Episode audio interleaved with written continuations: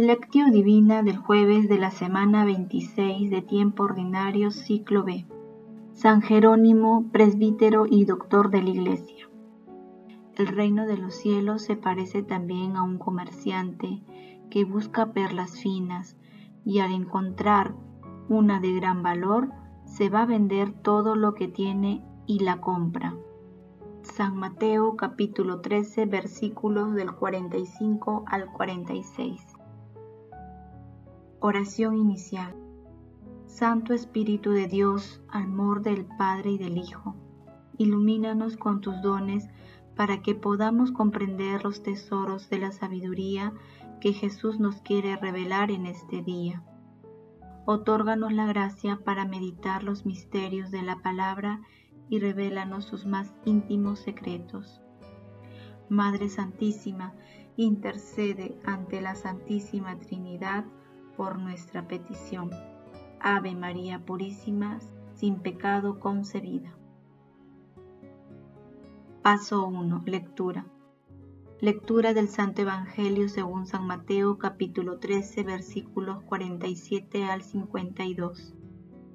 En aquel tiempo Jesús dijo a la gente, el reino de los cielos es semejante a un tesoro escondido en un campo el que lo encuentra lo vuelve a esconder y lleno de alegría va a vender todo lo que tiene y compra el campo. El reino de los cielos se parece también a un comerciante que busca perlas finas y al encontrar una de gran valor, se va a vender todo lo que tiene y la compra. El reino de los cielos se parece también a la red que se echa al mar y atrapa toda clase de peces. Cuando ésta está llena, la sacan a la orilla y sentándose recogen todos los buenos en el canasto. Lo mismo sucederá al fin de los tiempos. Saldrán los ángeles, separarán a los malos de entre los buenos y los echarán al horno encendido. Allí será el llanto y rechinar de dientes. ¿Han entendido bien todo esto? Ellos le contestaron, sí. Entonces Jesús les dijo, Todo escriba que se haya hecho discípulo del reino de los cielos se parece a un padre de familia que va sacando de su tesoro lo nuevo y lo antiguo. Palabra del Señor, gloria a ti Señor Jesús. San Jerónimo, enamorado de la palabra de Dios, se preguntaba, ¿Cómo es posible vivir sin la ciencia de las escrituras? A través de las cuales se aprende a conocer a Cristo mismo, que es la vida de los creyentes.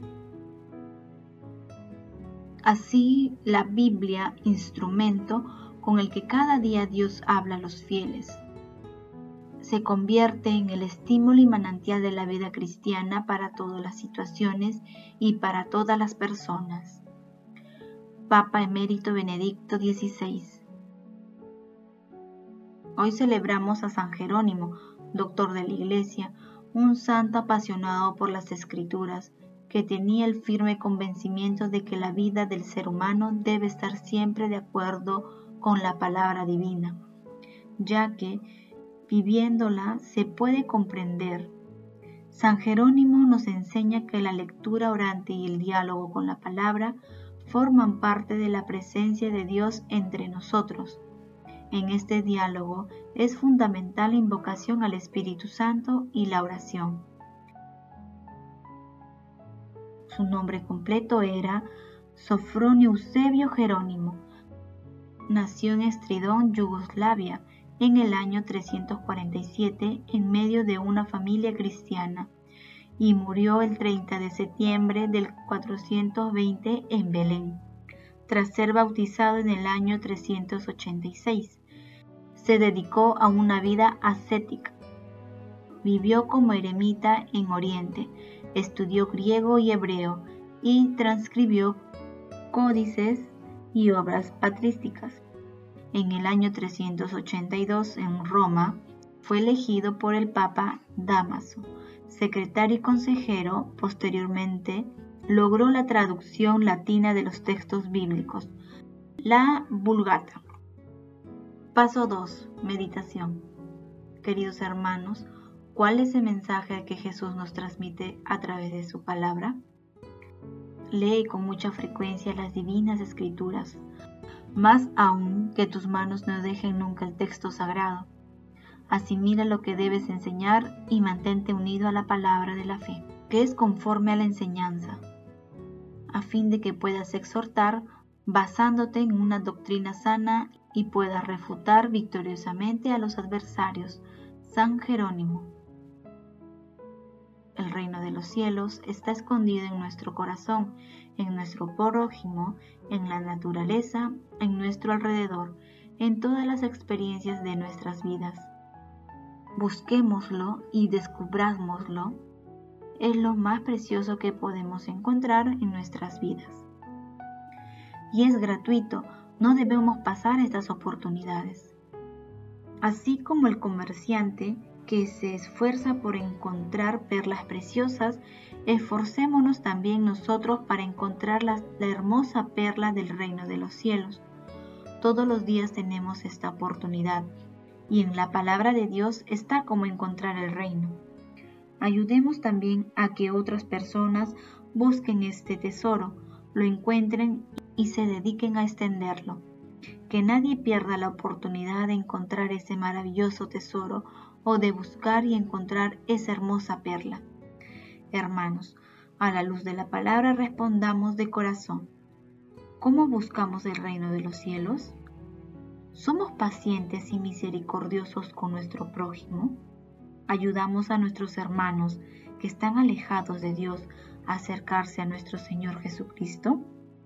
¿Somos conscientes de que la palabra de Dios es nueva a cada instante? que las respuestas a esta pregunta nos ayuden a encontrar con alegría el tesoro escondido o a la perla preciosa del reino de los cielos y ayudemos a promoverlo y a extenderlo. Jesús nos ama. Paso 3. Oración. Padre Eterno, tú que concediste a San Jerónimo una estima tierna y viva por las sagradas escrituras, Haz que la humanidad se alimente de tu palabra con mayor abundancia y encuentre en ella la fuente de la verdadera vida. Amado Jesús, estamos dispuestos a cumplir tu palabra. Concédenos las gracias del Espíritu Santo para que contribuyamos a extender el reino de los cielos.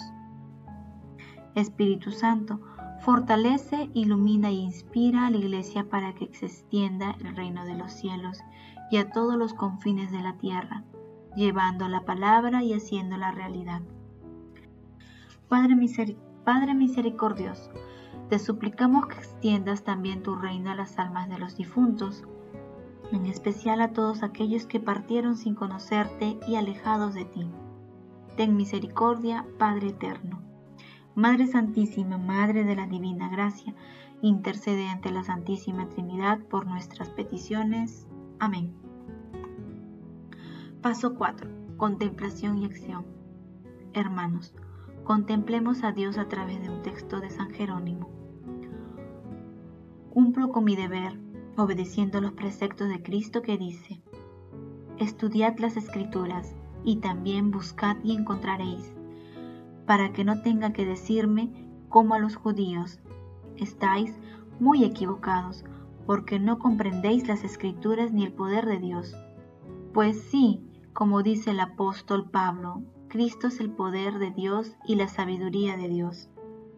Y el que no conoce las escrituras no conoce el poder de Dios ni su sabiduría. De ahí se consigue que ignorar las escrituras es ignorar a Cristo. Por esto, quiero imitar al padre de la familia que de tal arca va sacando lo nuevo y lo antiguo, y a la esposa que dice en el cantar de los cantares, he guardado para ti, mi amado, lo nuevo y lo antiguo. Y así expondré el libro de Isaías, haciendo ver en él no solo al profeta, sino también al evangelista y al apóstol. Él, en efecto, refiriéndose a sí mismo y a los demás evangelistas, dice, Qué hermosos son los pies del mensajero que anuncia la paz, que trae la buena nueva. y Dios le habla como a un apóstol, como dice, ¿a quién mandaré? ¿Quién irá a ese pueblo?